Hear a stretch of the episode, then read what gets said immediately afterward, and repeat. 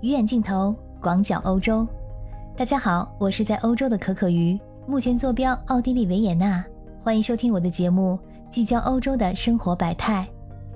这几天，奥地利新增感染人数可用一个词来形容，那就是触目惊心，人数达到了一千五百七十四人，达到了最近的一个峰值。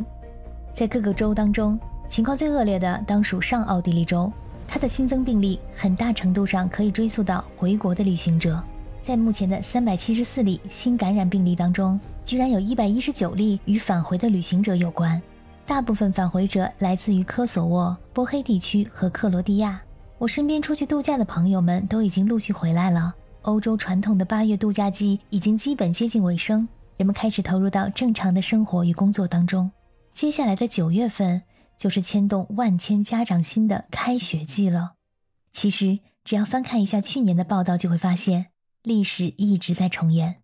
在去年，也就是二零二零年的八月中下旬，欧洲抗疫也是同样面临度假季与开学季的双重压力。新冠疫情反弹非常明显，和今年的状况一模一样。法国、德国、奥地利、爱尔兰等国家都出现了新增病例持续增长的情况。度假当中，人们的流动性和互相接触明显的增加了。数据表明，度假返回者已经成为了高风险人群。这让我不禁想起了去年的圣诞节。大家都知道，圣诞节是欧美国家最重要的一个节日，相当于中国的春节，是一个阖家团聚的节日。接下来就是新年了，所以一般来说，人们走亲访友，十分热闹。政府为了控制疫情。那段期间呢，是奥地利防疫措施实施的最为严格的一段期间，所以说流动性和互相接触被控制在一个相当小的范围内，抗疫效果非常的好。但是像是八月份，人们纷纷外出度假，流动性明显增加，所以说呢，疫情反弹，第四波疫情也是在意料之中。度假季未完，开学季在即，多个欧洲国家正在为开学季做出防疫安排。以奥地利为例，目前呢。奥地利面临着一个非常棘手的状况，就是越来越多的儿童和年轻人感染了新冠病毒，儿童住院人数也可能增加。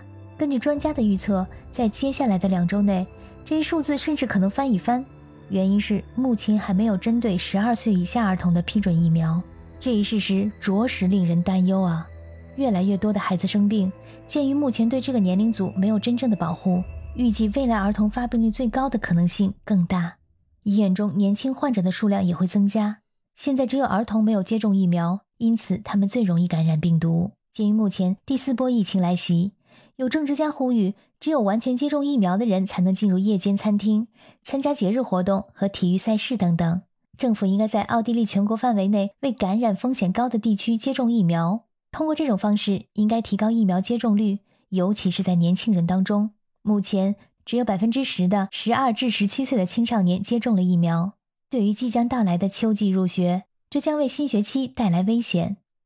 因此，学校应该开展疫苗接种活动，并且对所有级别的学校每周进行一次病毒检测。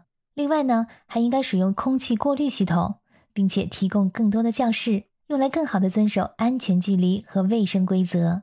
比如说。一个班有二十个学生，有十个学生呢待在原来的教室，另外十个去新的教室。九月六日，维也纳的学生们即将开始返校。为了能够进一步控制病毒，教室中呢将实施严格的防疫措施。对于没有接种疫苗的老师，无论发病率如何，每天呢都必须提供有效的检测证明，每周至少进行一次 PCR 测试。同时，在上课的时候呢，必须佩戴口罩。在开学之后，所有的学生都将有一个为期十四天的安全阶段，无论他们有没有接种疫苗，都要进行检测。这意味着每个学生呢每周将接受三次检测，有两次呢是使用抗原检测，一次使用 PCR 检测。对于已经接种疫苗的学生，必须每周进行一次 PCR 检测，一直到十月四日之后，无论风险水平如何，他们都可以免除检测义务。而对于没有接种疫苗的学生，将继续接受每周三次的检测，所以如果不想接受麻烦的检测了，就快来接种疫苗吧。政府用这种方式来督促未接种的学生积极接种。最近还有这么一个新闻，在即将到来的新学期，学生们必须回学校上课，但是呢，需要定期参加测试，每周呢大约两到三次。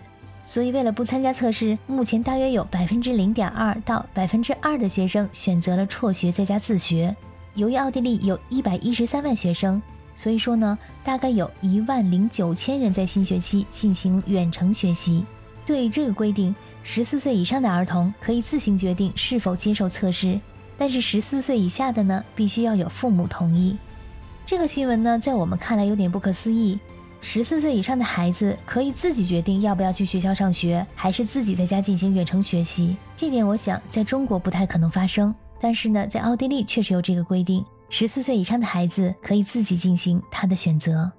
好，亲爱的小耳朵们，如果你们对今天的内容有任何的想法和建议，欢迎你们在留言区里给我留言。谢谢你的收听，我们下次再见。